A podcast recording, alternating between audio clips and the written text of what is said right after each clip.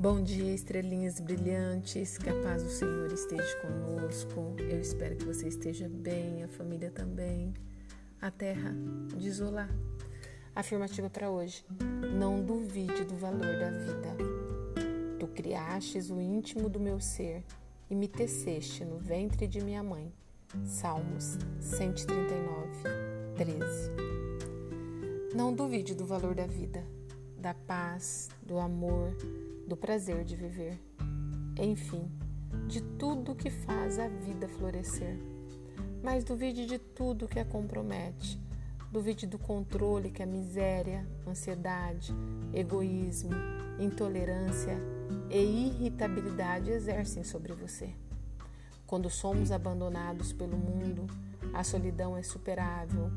Quando somos abandonados por nós mesmos, a solidão é quase incurável. Sábio é o ser humano que tem coragem de ir diante do espelho da sua alma para reconhecer seus erros e fracassos e utilizá-los para plantar as mais belas sementes no terreno de sua inteligência. Ser livre é não ser escravo das culpas do passado nem das preocupações do amanhã. Ser livre é ter tempo para as coisas que se ama, é abraçar, se entregar, sonhar, recomeçar tudo de novo. É desenvolver a arte de pensar e proteger a emoção. Mas acima de tudo, ser livre é ter um caso de amor com a própria existência e desvendar seus mistérios.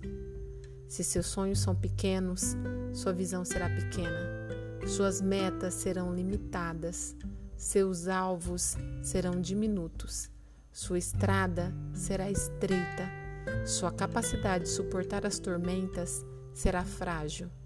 Os sonhos regam a existência com sentido.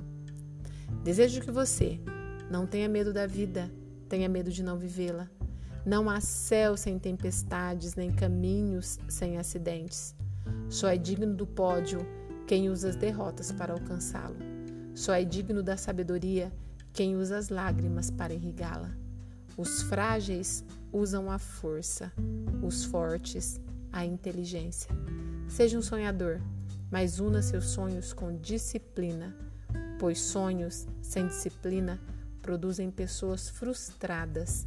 Seja de ideias, lute pelo que você ama e nunca, jamais duvide do valor da vida, da paz, do amor, do prazer de viver, enfim, de tudo que faz a vida florescer.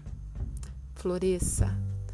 Que Deus, na sua infinita bondade e misericórdia, proteja você, sua casa, sua família e seus projetos.